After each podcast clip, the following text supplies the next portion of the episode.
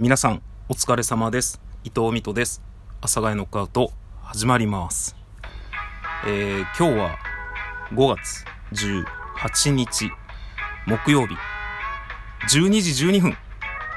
はい。ということで今ね、時計を確認して12時12分やんと思ってテンションが上がってちょっとだけ声が大きくなってしまいました。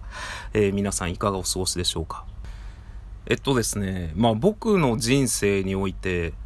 まあお酒の話なんですけど、なんか僕はどうだろうな。家族がね、お酒を全く飲まないんですよ。父親も母親も、兄貴も。今となってはちょっと、今となっては飲むっていうとなんか急にあの家庭が堕落したみたいな感じになるんですけど、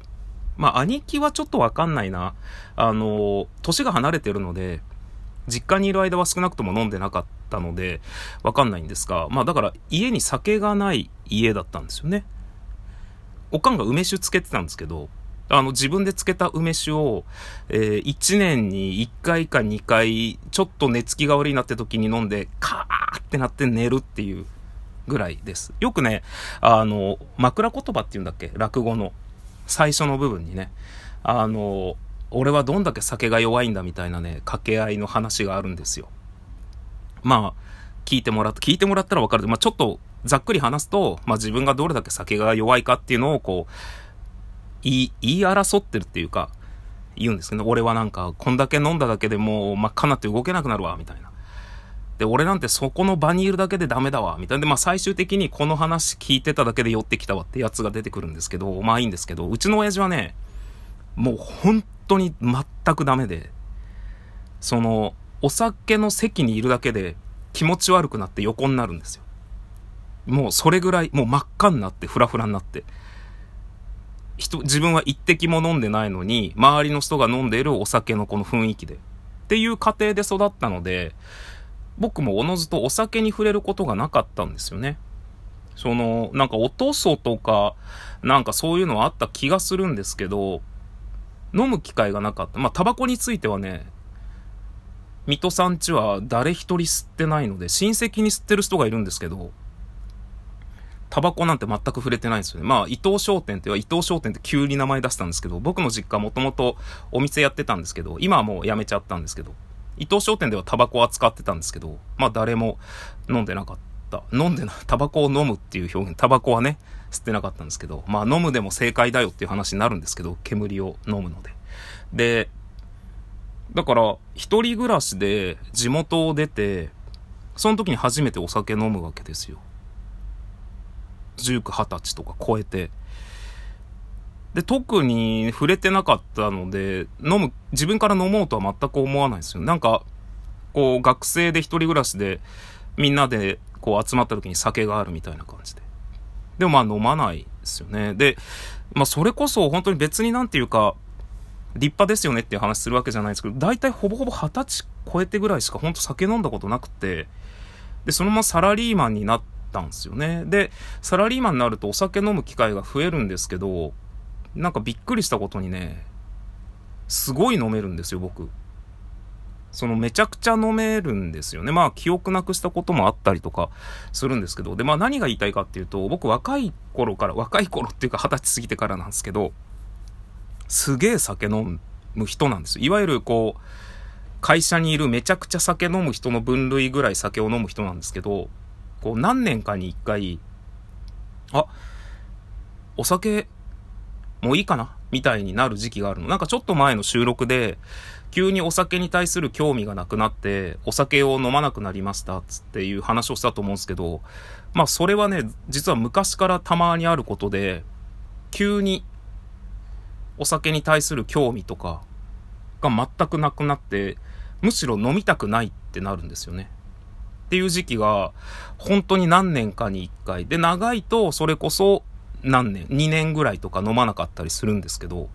多分ね、それが今来てるんですよ。僕の中で。で、今回来てるのが、ちょっと理由が違っ、理由が違うわけじゃないんですけど、その、いつもはね、もうほんと本能的なものなんですよ。いつも通り酒を飲もうと思って、あ、なんか酒違うな、みたいな。なんか酒、ちょっとなんか違うな、いらんな、ってなって、急に飲まなくなる。で、そうすると全く飲まない生活ををするので、もう飲まずにずっといると。で、また、なんか、ある時ふとした瞬間に飲みたくなって、あ、ちょっと酒飲もうかな、みたいな。この飲み会とかでね、俺も飲んでみようかな、みたいな感じで飲み始めるっていうのがあるんですけど、その、今回のは、まあまあ酒もいいかなってなったっていうのがあるんですけど、一番大きいのが、その、健康とはなんだ？って考えた時に、ちょっとあんまりこういう話するとね、なんか別に僕はベジタリアンでもないし、なんか健康オタクでもないし、スピリチュアルなことも言わないし、特にね、なんかまあいろんな予防線を今張ってるんですけど、こうまあ僕はコレステロールが高いんですよね。高かったんですよ。今落ちてってるんですけど、病院でちゃんと検査して。で、その去年の冬あたりにそれを言われてから、健康とは何だっていうのを考え始めて。で、最初ウォーキングしてましたと。で、ちょっと運動を取り入れるようになりましたと。で、今年の何月だっけ ?3 月ぐらいから、ヒートという運動をするようになりましたと。で、ウォーキングの回数、回数というか、まあ距離はダントツに減ったんですけど、まあ調べれば調べるほどね、ちょっとウォーキングよりもヒートっていう運動の方がいいじゃんみたいな。まあこう、こうなってくるとまた話がわけわからんくなるからあれなんですけど、で、まあそのヒートをやり始めて。で、歩ける時間があるときはなるべく歩く。やっぱね、ウォーキングとか、まあ、軽、軽ジョギングみたいな感じなんですけど、僕大体こう1キロ8分とか、早いと6分とか、もうほぼ走ってるんですけど、だ、だいたい9分とかね、10分ぐらいかけて歩いたりするんですけど、結構早いんですよ。だいたい8分ぐらいとかだったりするんですけど、時間がかかるんですよね、どうしても、それだけ。で、しかも家を出るっていう。で、帰ってきたらシャワー浴びて、みたいな。だからトータルすごい時間かかっちゃうんで、ちょっとウォーキングが減って、で、まあ家でヒートをする。で、そうすると、まあ当たり前のように健康ってなんだって考え始めた時に、自分の体って自分が食べたものでできているんですよね。っていうことを考え始めるとね、なんかね、いろいろ気になり始めちゃって。いや、気になりは初めてないな。今日、今朝もあの、ごま油ガブ、ガブガブっていう表現したらおかしいですけど、えー、ごま油で焼いた大根餅食べたし、なんか、